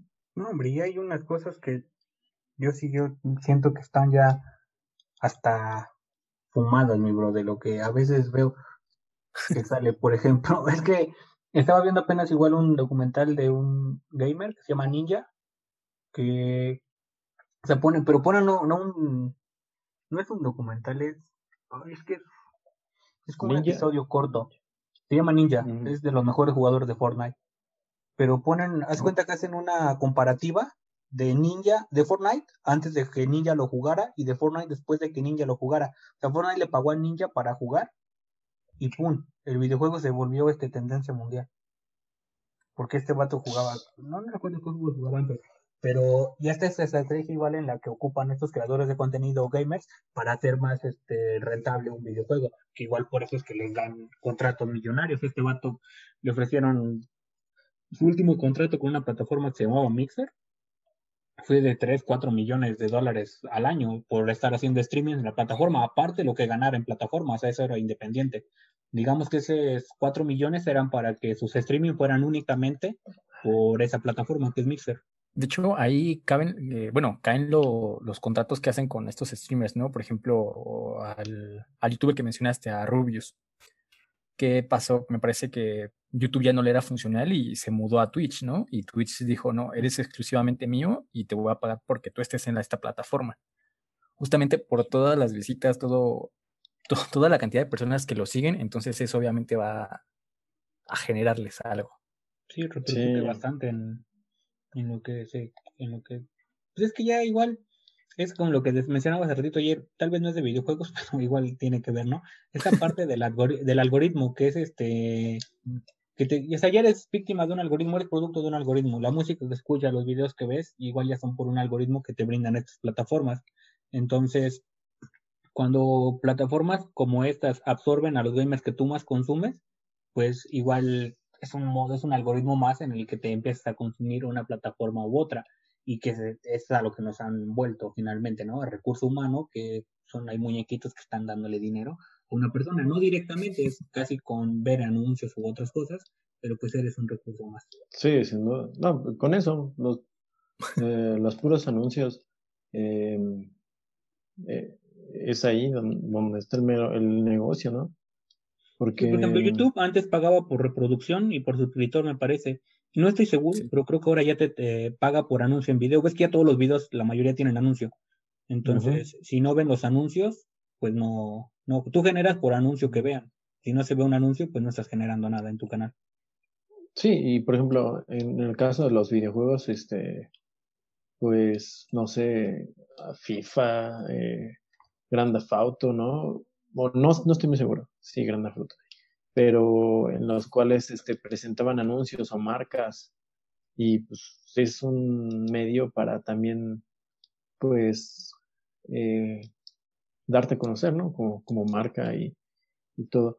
Oye, Brandon, una pregunta. ¿Conoces este, bueno, porque yo no conozco, ¿conoces algún videojuego mexicano?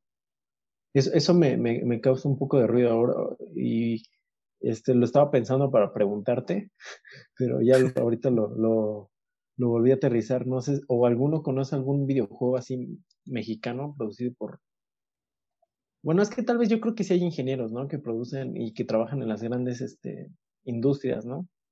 Pero, ¿saben o conocen de alguno? Eh, pero no, bueno, yo de mi parte no. Saludos. Gracias. Este, no, la verdad yo tampoco conozco algún juego mexicano. Medio vi ahorita por las redes sociales que hubo personas que crearon un, un videojuego pero era referido al, a Xolote y justamente con esto pues iban a recabar eh, dinero para este animal, pero, pero como tal un videojuego así desarrollado y que tenga un impacto mexicano, no, no, me viene a la mente alguno, ¿eh?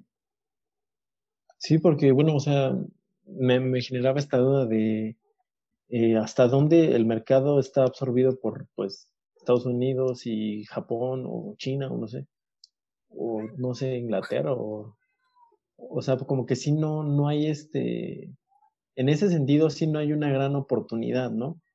Eh, bueno, o sea, realmente igual hacer un videojuego no es como hacer pastes, ¿no? O hacer barbacoa, ¿no? Pero, o sea, eh, a lo que voy en cuanto al talento, pues eh, sin duda lo tenemos, ¿no?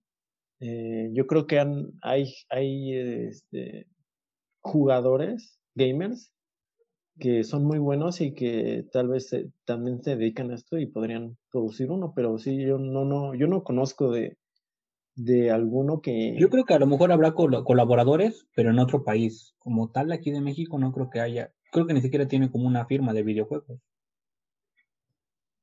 Estaría sería, interesante. sería interesante, ¿no?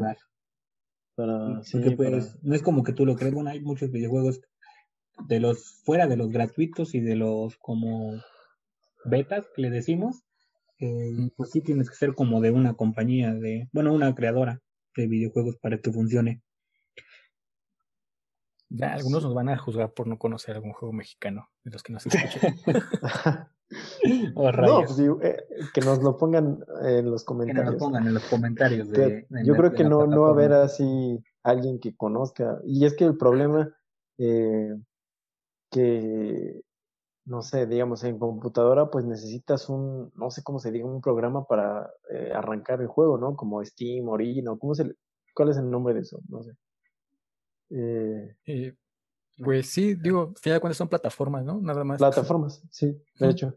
Este, y yo creo que ahí necesitas tú como desarrollador, eh, pues no sé si sea un contrato, si sea un convenio para que la plataforma desarrolle tu, tu videojuego.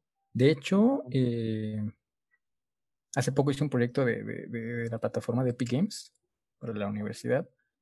Estábamos analizando justamente cómo funciona su mercado. Eh, notamos que ahora esa plataforma te da la oportunidad, te da el software gratuito para que tú puedas desarrollar los videojuegos.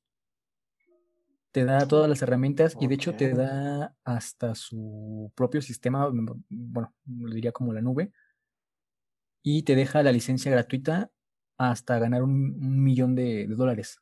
Ya una vez tú pasando ese millón de dólares como el creador del videojuego, tienes que pagar o la licencia de ese software o eh, justamente los, los permisos para que siga siendo dentro de su plataforma.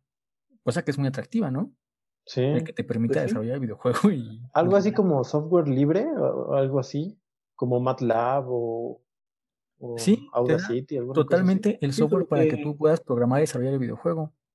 En vez de horas de uso, se da una, una monetización, ¿no? Cuando tú alcanzas esta monetización, pues ya tienes dinero para pagarles y que siga siga produciendo tu juego. Mira qué, qué dato tan interesante.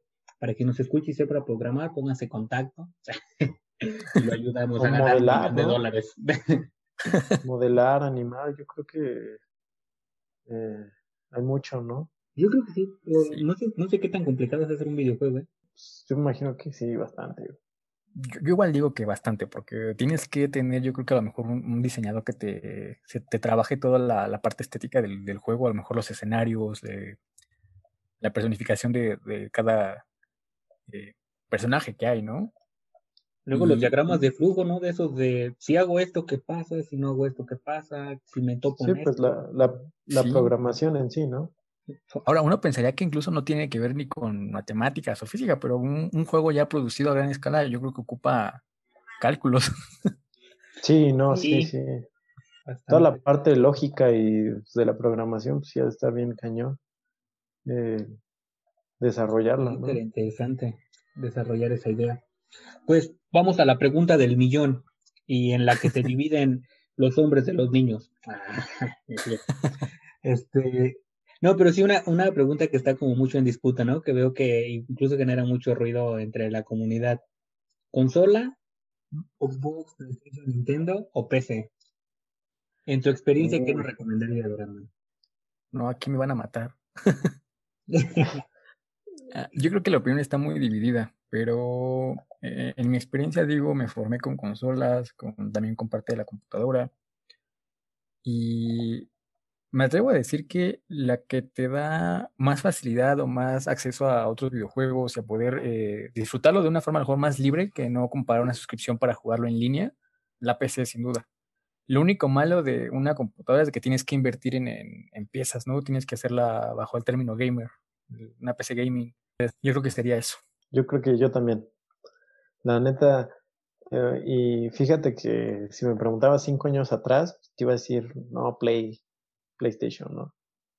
Así a morir. Pero pues ya cuando te vas informando un poco más de, de la cuestión, por ejemplo, de los componentes, de lo que le puedes poner, monitores, alguna cosa así, eh, sí dices, eh, bueno, yo lo veo así, ¿no? Como si compras un Play 5, ¿no? Eh, bueno, sí vas a tener algo avanzado, ¿no? tal vez algo más avanzado, pero dentro de, ese aparato, dentro de, del Play, pues no vas a poder mover nada. Y a lo que una computadora, pues puedes cambiar la tarjeta gráfica y no sé, muchas cosas que no sé. puedes explotar al máximo el juego, ¿no? Que esa es la Exacto. Sí, Obviamente yo creo que... Sí, sí, sí. Eh, perdón, perdón por interrumpirte. Yo creo que este, tiene ventajas y desventajas, porque a lo mejor una, una consola tiene ya un estándar y les da a lo mejor eh, cierto nivel de, competitividad, de competitividad, perdón, a todos. Entonces eso te, te dejan un estándar y te deja poder disfrutarlo y sabes que está al mismo nivel. Obviamente habrá cosas que influyan como el internet, que estés en una buena zona, pero en una PC yo creo que sí es este, pues más a que tengas eh, la facilidad para invertirle al equipo, porque justo como comentas, ¿no? La tarjeta gráfica, un monitor con más tiempo de respuesta, que tengas RAM para que te, no tengas lag en, en el juego. Exacto. El procesador igual. Sí, mientras que, que en una consola está, es algo estático, ¿no? Algo que es, no, es algo que te va a vas a- re... Por ejemplo, ahorita que acaba de salir la nueva generación, la Play 5 y el Xbox, pues, o sea, la, la configuración que tiene te rinde mínimo unos cuatro años, que los juegos que salgan te los va a correr sin problemas. Y una PC sí se va actualizando como que más constantemente. Y esa es la mayor ventaja, ¿no? Que tú, tú le puedes meter mano, no como la consola que tienes que obligatoriamente comprar todo otra, Otra vez. consola. Sí, Otra consola, sí. sí, es una. Sí, Sí, por sí. ejemplo, ahorita sale la nueva Xbox y pues tienes que vender esa, obviamente ya más barata, y comprar la otra más cara, ¿no? Y en una PC es como de, ah, esta tarjeta ya no me sirve para el juego que quiero, vendo la tarjeta y compro tu tarjeta. La computadora pues sigue básicamente igual. Sí, y, y, y las tarjetas eh, siempre las vas a poder vender, ¿no? Siempre va a haber alguien que está iniciando y quiere, pues no, no comprar algo tan avanzado y creo que sí es un mercado más, eh, Exacto. más sencillo de explotar, ¿no? Pues Sí. en, en lo personal, yo creo que entre alguna de esas dos va en cuál es tu idea, honestamente. Yo creo que si tu idea es divertirte con un videojuego, Sin duda. Una consola. No tienes para qué. ¿Para qué compras una computadora de. Armas una computadora de treinta y tantos mil pesos? Una, y creo que hasta donde tengo entendido, una de 30 mil anda como que en lo justo, lo justito. Y aún así súper poderosísima puede costarte más, ¿no? Pero pues si es para llegar y jugar dos No horas, sé, ¿eh? pues, sí está muy Desconozco, la caro. verdad. Pues es que tan solo, imagínate, la nueva tarjeta de Nvidia, la Uh. GT4, no sé qué sea, creo que está con, la ¿En pura 30? tarjeta de video está como en 30 mil pesos, la más poderosa. Más ¿Sabes aparte, en cuánto anda un procesador? el ¿Con Core cuánto i7, anda?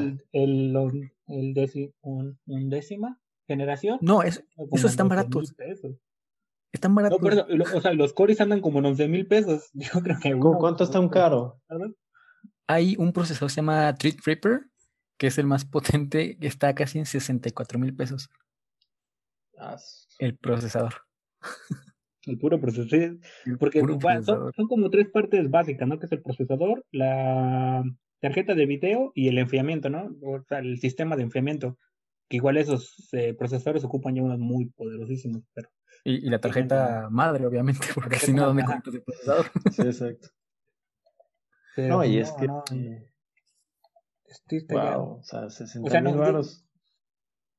el procesador. Sí. Yo siento que, no, pues, digo, hablando de lo como más, porque pues igual hasta cuando compras en estas partes, pues existe la parte comercial y la parte no comercial, ¿no? Cuando ya estás muy Claro. inmerso, pues conoces las partes que son fundamentales, pero digo, ya para comprarte un procesador de esos, pues ya tienes hasta patrocinadores, no creo que la compres por gusto a menos que tu economía sea ridícula. Pero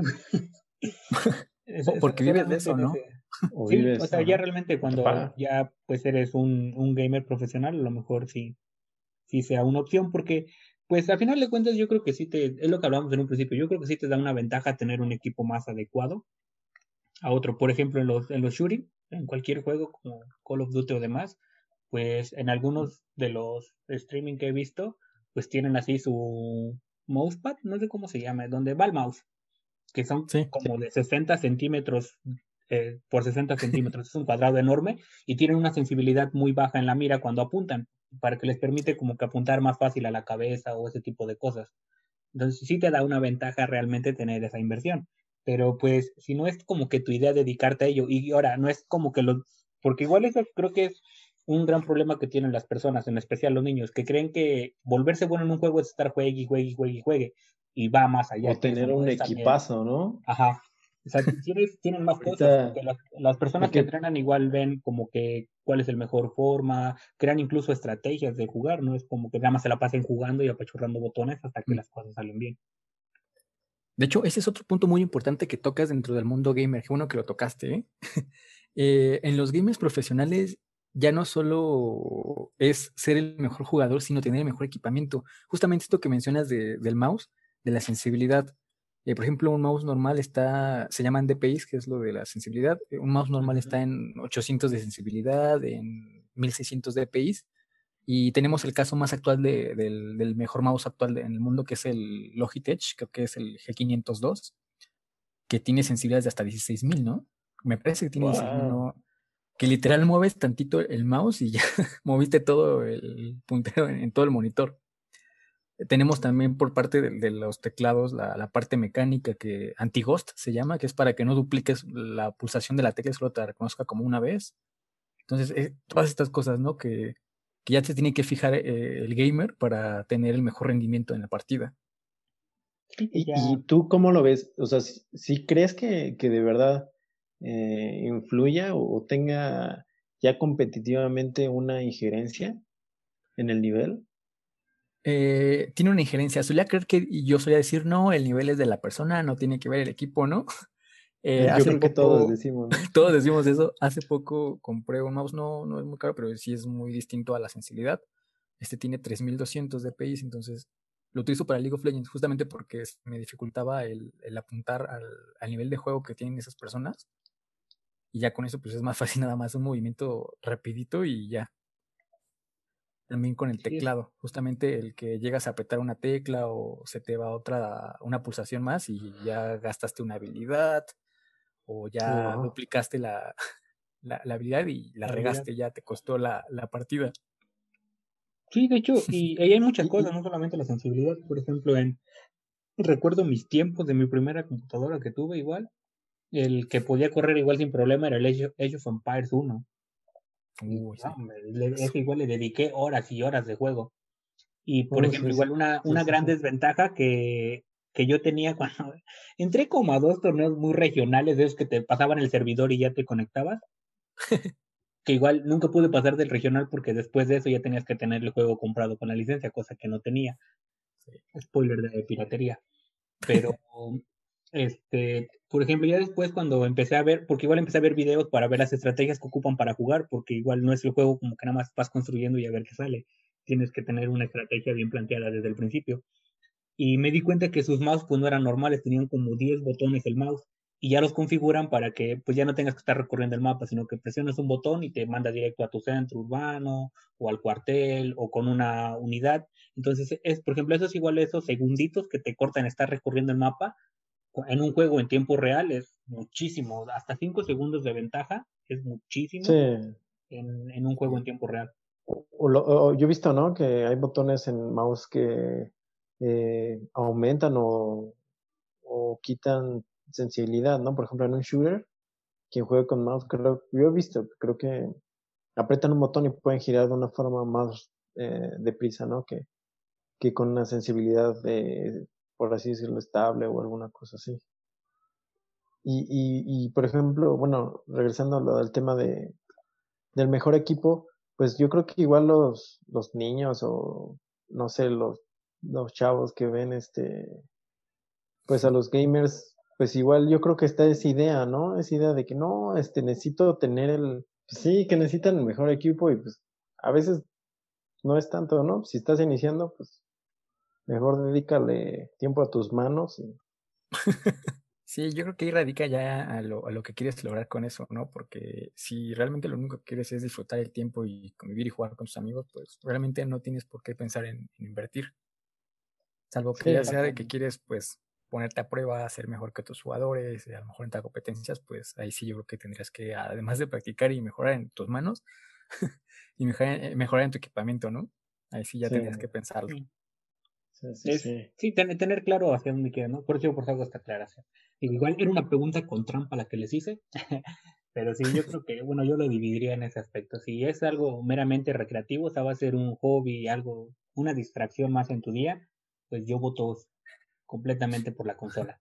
¿Qué digo? Si ya tienes una computadora, si vas a, por ejemplo, te vas a comprar una computadora porque la requieres en el trabajo o demás, pues no te, o sea, si tienes una solvencia más o menos estable, pues igual le puedes invertir unos cinco mil, seis mil pesos más en una computadora que te permita jugar algunos juegos, no todos, pero pues sí una gran mayoría, ¿no?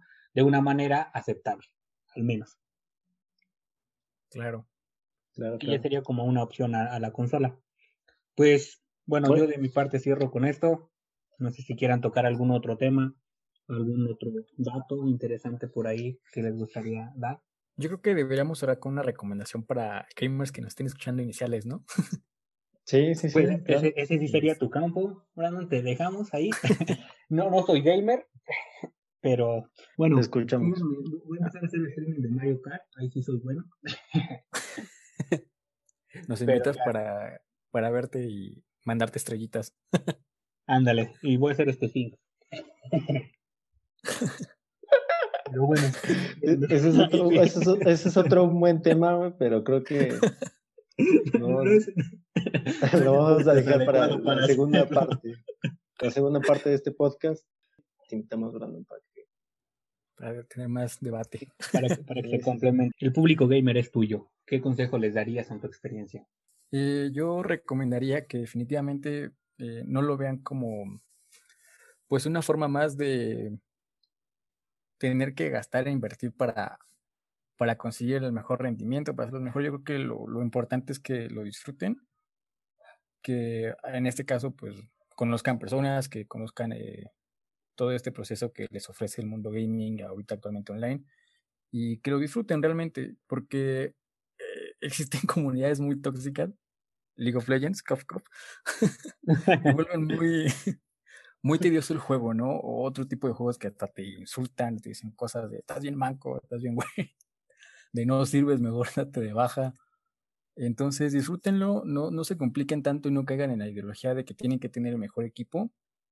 Basta con que practiquen sus habilidades solamente es para la diversión. Ya si lo ven como algo de que voy a ganar dinero de ello o quiero intentarlo, pues entonces sí, adelante pero quítense la idea de que eh, es necesario, porque no lo es. Vaya. Eh, y eh, bueno, algo igual para cerrar que me gustaría retomar que dice muy importante, eso, ¿no? olvidar toda esta parte económica, olvidar el, el aspecto de que de que puedes vivir de ello, de que es un trabajo, de que existe el mejor jugador, de que existe de que existen este rangos y demás, creo que algo muy importante que se ha olvidado en los videojuegos es que te sirve para conectar con otras personas, ¿no? Y hacer amistades en cualquier parte del mundo, porque más allá del lenguaje, más allá de su situación en la que viven, pues hay algo que lo está uniendo y que es el gusto por un juego, así como tú mencionas de, de tus amigos de Chile que después te ayudaron a crecer y que pues se forma una verdadera amistad, ¿no? Una relación que, que tiene una, una validad. Digo, lo mejor es a través de un monitor, pero pues esa es la magia también de los videojuegos, ¿no? Que te permite conectar con otras personas y no estás viendo ni cómo son, ni cómo se ven, ni en qué lugar viven. Solo que a los dos les gusta una, comparten un hobby. Una pasión. A mí, una pasión. Y a mí la verdad eso, eso me, eso es lo que más me gusta de los videojuegos, que te permite conectar con cualquier persona. Mejor dicho, no pudo haber estado. Sí, sí, sí, sí, la verdad es que sí. Bueno, Brandon, pues muchas gracias. Este, muchas gracias, amigo, por darnos estos grandes minutos. Ya llevamos bastante, pero eh, te agradecemos que, que pues, nos hayas aguantado este ratito. Y pues eh, no sé si quieras compartir tus redes o alguna cosa así para que te sigan. Pues primero, gracias a ustedes por estar, permitirme estar aquí, ¿no? Compartiendo un poco de, de mi experiencia. Y no, yo creo que así. ¿No? Bueno, sí, no. el anonimato. No, o sea, por si tenías alguna plataforma o demás, o alguien necesita consejos, pues igual y podían. Gracias del otro lado del audífono por escucharnos una vez más. Ojalá les haya gustado. Recuerden que cualquier retroalimentación, cualquier aspecto o persona que consideren que podía ser interesante con ella, platicar con ella, estamos en Facebook como ICUA.